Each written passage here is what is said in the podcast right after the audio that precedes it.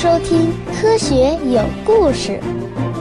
比科学故事更重要的，更重要的，更重要的，更重要的是科学精神。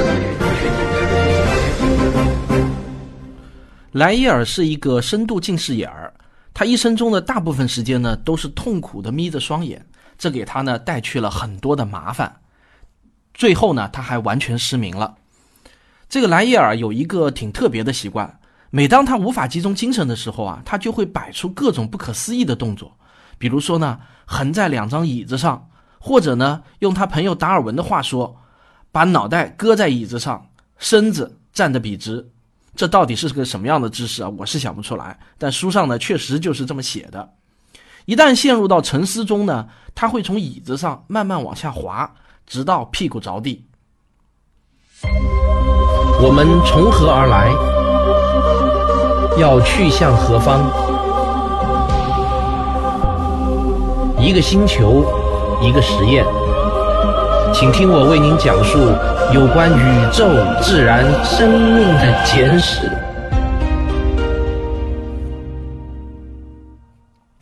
莱伊尔一生中唯一的一份正式工作，是一八三一年到一八三三年在伦敦国王学院任地质学教授。就是在这个期间呢，他写出了那本著名的《地质学原理》。一八三零年到一八三三年分三卷本出版。这本书呢，从各个方面巩固并详细阐述了上一辈人赫顿的理论。其实啊，莱伊尔从来没有读过赫顿的原著，他所着迷的呢是经过普莱菲尔改写后的版本。所以我们才会说普莱菲尔那么重要。我们也可以把普莱费尔当成是一个科普作家，从这个层面上来说呢，科普作家对科学的发展也是有促进作用的。莱伊尔在赫顿学说的基础上写的这本《地质学原理》呢，后来就成为了地质学的圣经。在赫顿和莱伊尔生活的年代，又兴起了另外两种理论，大有取代火成论和水成论之势。但新旧两种理论呢，却又很容易交织混合在一起。这两种新的理论之争啊，被称为灾变论和均变论。它们是地质学史上最重要，也是持续时间最长的大争论。灾变论呢，顾名思义，认为啊，地表的形状是由一系列突发性的灾难事件塑造成的，尤其呢是大洪水。这也是为什么灾变论和水成论经常被错误的混为一谈的原因。灾变论很受宗教人士的青睐。因为这种理论把圣经中的诺亚大洪水带入到了严肃的学术讨论中，而与之截然相反的均变论则认为地表的形状是在漫长的地质时间中慢慢的均匀的形成的。其实呢，赫顿比莱伊尔早很多年就提出了这个观点，但人们呢只读莱伊尔的书，所以在大多数人的观念中，不论是过去还是现在，人们总是觉得莱伊尔。才是现代地质学之父。可见，作为科学家来说呢，有一个好的文笔是多么重要。莱伊尔认为，地表的变迁是连续而稳定的，过去发生的一切都可以用今天仍然在发生的事件来解释。莱伊尔和他的追随者们不仅仅是蔑视灾变论，而且呢还很嫌恶这种理论。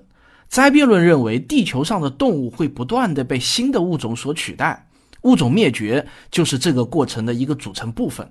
对此呢，著名的博物学家赫西黎揶揄说：“搞得好像是打牌的时候输掉的人啊，掀翻桌子要求重新洗牌一样。”莱伊尔也对这种观点嗤之以鼻。他认为用这种观点来解释一些未知现象的时候啊，显得太过于容易了。他说啊，这世上没有比这种教条更助长懒惰之情了。它会削弱我们的好奇心。莱尔当然也有不少失算的地方，但值得体谅。他不能令人信服地解释山脉的形成机理，也忽视了冰川对地表变化的巨大作用。他拒绝接受阿加西斯关于冰河世纪的观点。他轻描淡写地认为啊，不过是全球变冷而已嘛。他还坚信，在地球最古老的化石层中，肯定能发现哺乳动物的化石。他反对动植物遭到过物种灭绝的观点。他认为，所有的动物类型，包括哺乳动物、爬行动物、鱼类等等，有史以来呢，一直是同时存在着的。但是啊，所有上面的这些观点已经被证明全是错误的。现代研究已经证明，地球经历过数次严酷的冰川期，整个地球啊都几乎被完全冻住。今天我们仍然处在始于二百六十万年前更新世的第四纪大冰期的一次间冰期中，而哺乳动物的历史呢只有两亿多年，这与地球四十六亿年的生命和三十多亿年的历史相比呢是非常短暂的。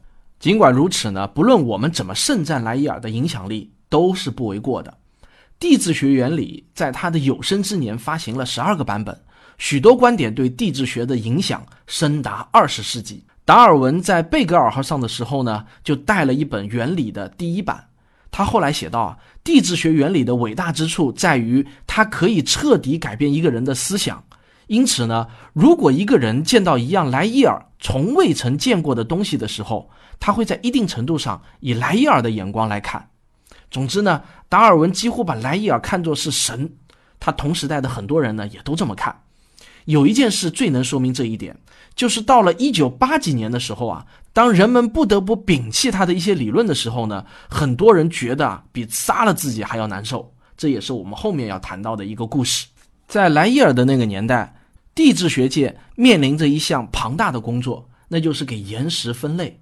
但这项工作进行的非常的不顺利，关键问题呢是要制定一套地质断代的分界标准，但这个断代标准却引起了不小的争议。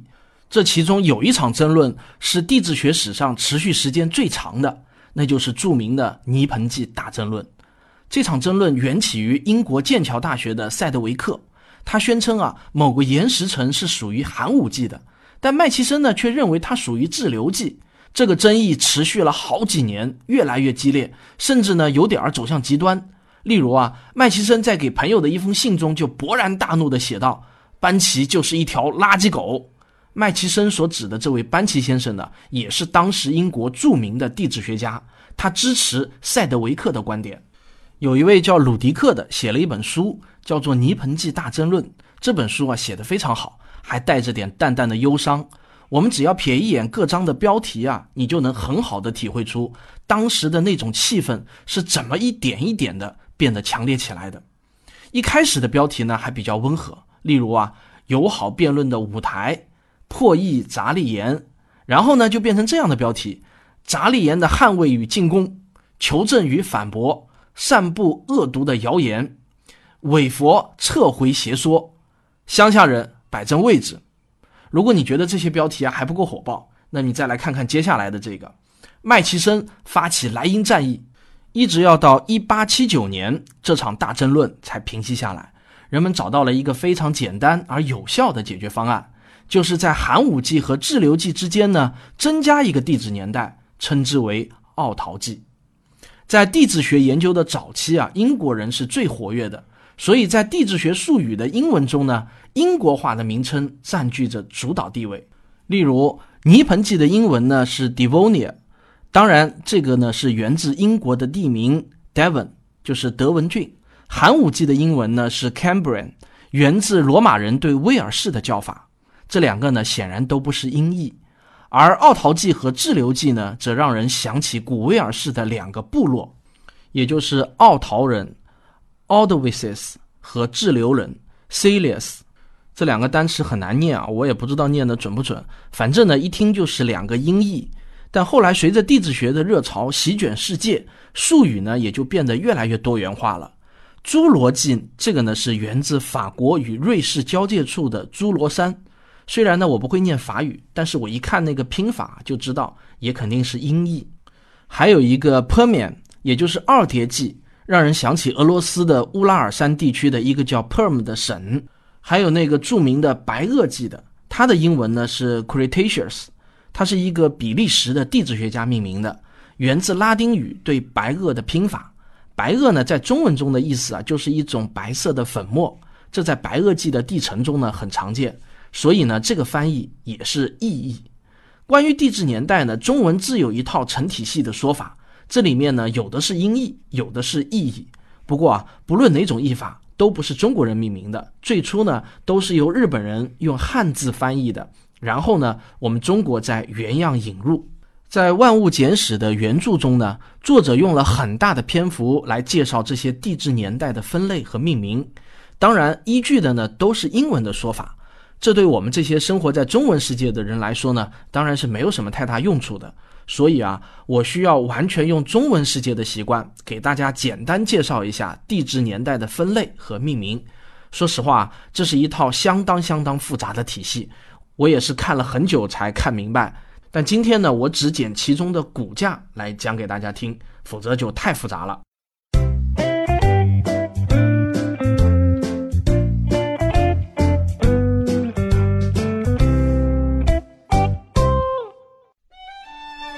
我的科普著作《时间的形状》各大网店和电子书阅读平台有售，感谢大家对我的厚爱，使得这本书已经成为史上最畅销的中文原创科普书之一。作为生日礼物送给朋友，那是再合适不过了。你也可以在我的微信公号中买到亲笔签名本，但价格会略高于网店哦。广告结束，正片开始。最早的时候呢，地质史被简单的分为四个时期。也就是第一季、第二季、第三季和第四季，但是这个分法啊显然是太简单了，所以没过多久呢，地质学家们就开始想出各种各样的新分法，然后呢摒弃旧的。今天我们采用的分法是这样的：首先啊，地球大约四十六亿年的历史呢被分为四个宙，宇宙的宙啊，有时也称为元。公元二零一七年的那个元，它们分别是冥古宙。太古宙、远古宙和显生宙，这四个宙并不是均匀分布的。虽然在冥古宙就已经出现了最早的原始生命，但是此后的很长很长的时期内几乎没有什么进展，只是停留在单细胞的细菌状态。如果我们把整个地质史按比例压缩为一年的话，那么复杂生命就是在第四个显生宙开始出现的。显生就是显现生命的意思，整个显生宙只占了地球这一年中的最后一个半月而已。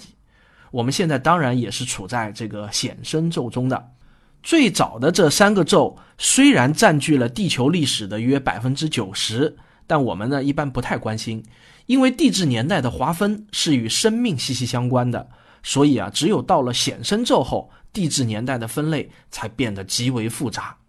显生宙下面又分为四个代，它们分别是古生代、中生代和新生代。这个呢还是比较直观的，古生代嘛，就是古代生物出现的时期；新生代就是现代生物出现的时期；中生代就是夹在两者之间的过渡代。这三个代也不是均匀分布的。如果我们还是按照四十六亿年缩短为一年的这个比喻，那么古生代呢是从十一月中旬开始的，中生代。是十二月十三号的样子，而新生代则是从十二月二十五号左右开始的。换句话说呢，我们今天已知的所有现代生物都是在地球这一年的最后五六天中才出现的。代下面的一个地质年代单位呢是纪，这个呢就是大家平时听到的最多的一种单位了。在古生代下面分为寒武纪、奥陶纪、志留纪、泥盆纪、石炭纪。二叠纪，是的，寒武纪就是复杂生命出现的第一个纪。大家应该都听说过寒武纪生命大爆发吧？但讲是讲大爆发啊，其实呢，这个爆发持续的时间与整个新生代的时间是一样长的，都占了地球这一年的五六天时间。大爆发这个词啊，常常给很多人带去误解。石炭纪的石炭在日语里面呢，就是煤的意思。所以这个纪的名称最早呢是来自英国一个含煤的盐城。古生代的最后一纪是二叠纪，发生了一次生物大灭绝事件，地球上超过百分之九十五的物种都消失了。这次大灭绝一直持续到古生代后面的中生代。进入中生代的标志性事件呢，就是恐龙的出现。中生代又分为三叠纪、侏罗纪和白垩纪三个纪。我相信大家都看过《侏罗纪公园》这部电影啊，所以呢，基本上一谈起侏罗纪，大家首先想到的就是恐龙。实际上，三叠纪和白垩纪也是恐龙称霸的时期，这段时期比人类的历史要长的太多了。恐龙统治了地球这一年中大约半个月的时间，而智人的出现到今天也只有半个小时还不到而已。在白垩纪晚期，也就是距今大约六千五百万年左右，一颗彗星撞上了地球，导致了恐龙的大灭绝，地质史呢也从此进入到了新生代。这真有点旧的不去，新的不来的那种味道啊！如果恐龙不死绝的话，恐怕地球也进入不到新生代，也就不太可能会诞生人类了。新生代呢又分为三个纪，它们分别是古晋纪、新晋纪。和第四纪，而我们现在就生活在第四纪。至于为什么会突然冒出一个第四这样的和其他名称不搭调的名称，完全呢是由于历史原因造成的，我们不用去深究它。每一个纪下面呢又分成很多个世，世界的世啊，这个呢就太多了，我们不逐一介绍了。世的下面呢又分为期，就是时期的期，这个呢就更多了。对于我们普通人来说啊，可能一辈子也不会遇上什么莫西拿期、格拉斯期这样的名词了，所以呢，不知道也无所谓。当然啊，如果你立志成为地质学家的话，那么要另当别论了。其实啊，地质年代的划分远比我前面介绍的要复杂的多，因为这些年代的分法在北美和欧洲又都有不同的名称，有时它们所代表的时间段呢，又会交叉重合在一起。所以啊，北美的辛辛那提期相当于欧洲的阿杰利期加上克拉多期头上的一点点时间，而且呢，各种教科书的分法也不同，甚至各个学者之间也有不同的分法。就同一段时间，有些权威说要分七期，而有些权威又说四期就足够了。总之呢，地质年代的划分，因为都只能依赖于一些比较微弱的考古证据。所以呢，就必然是一个很模糊的划分，争议呢自然也就会很多。如果要深究下去，你必须要做好充分的心理准备，因为在不同的书上，你看到的结论呢很可能会不一样，各种各样的说法和名词也都会很不一样。上面所说的呢，都是以时间为单位来划分年代。其实啊，岩石也被分为不同的系、世、代，还有。早晚之分，也就是按时间来分；上下之分，按照岩层来分。这些玩意儿呢，会让我们这些门外汉啊头大三分，但地质学家们却爱死他们了。关于寒武纪和奥陶纪的分界线问题，曾经在二十世纪引发了旷日持久的大争论。英国古生物学家福地评论这场争论的时候呢，就这样写道：“我看到一大群男人啊，争论到了白热化的程度。”其实呢，这段时期在整个生命的历史上，不过相当于一毫秒罢了。十九世纪的地质学家不像我们今天那样有那么多的精密的年代测定设备，他们那时候啊，基本上只能靠推测。他们可以把一堆岩石按年代先后排列在桌子上，但令人沮丧的是呢，他们无法确切的知道这些岩石的年代。比如巴克兰在面对一副鱼龙的骨骼化石的时候。他只能做出这样的推测：他生活的年代大约是在一万年或者一万个一万年之前。但说老实话啊，能做到这样已经很难为他了。虽然那个时候呢没有什么可靠测定年代的方法，但却依然有很多人努力的在推测。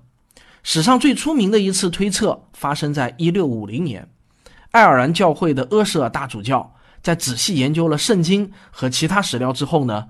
得出了一个结论，写在他那本大部头的著作《旧约编年史》中。他认为地球诞生于公元前四零零四年十月二十三日中午。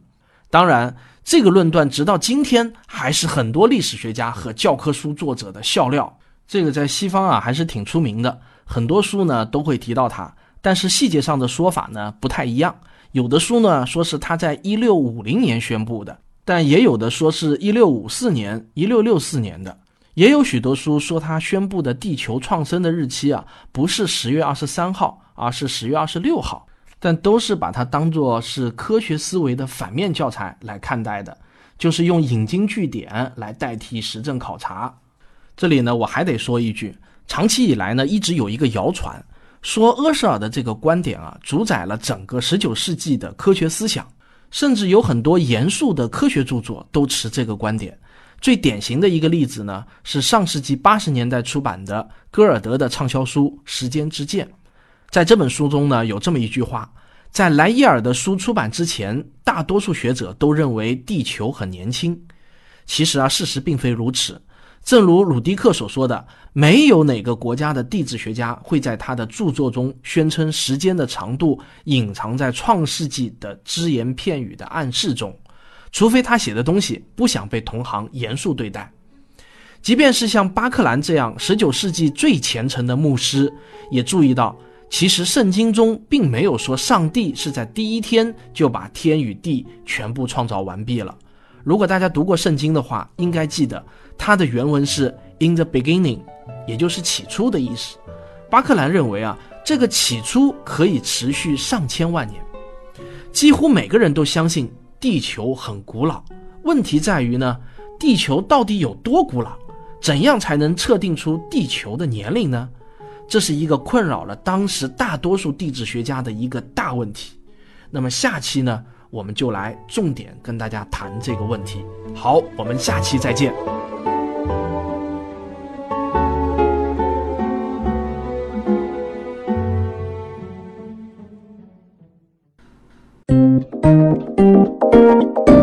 科学声音。本期节目的视频版本可以在微信小程序“科学声音”中观看。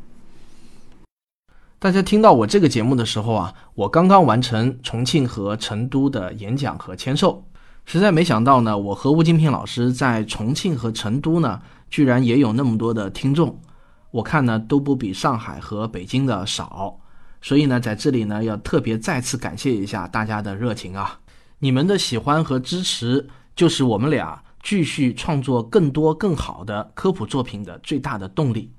最后，我想提醒一下所有参加七幺五活动的观众朋友们啊，那个我们做了一期 T 恤衫，这些 T 恤衫呢都是印有科学声音的 logo 或者我们几个主播的这个卡通头像的啊。那么这批 T 恤呢，我们是希望你能够穿着到七幺五的活动现场来，来增加一点这个现场的热烈的气氛吧。那么怎么样才能购买这些 T 恤衫呢？很简单，你只要关注一下科学声音的微信公号。然后在公号的菜单中呢，可以找到官方店的按钮，点进去以后呢，就可以购买我们的 T 恤了。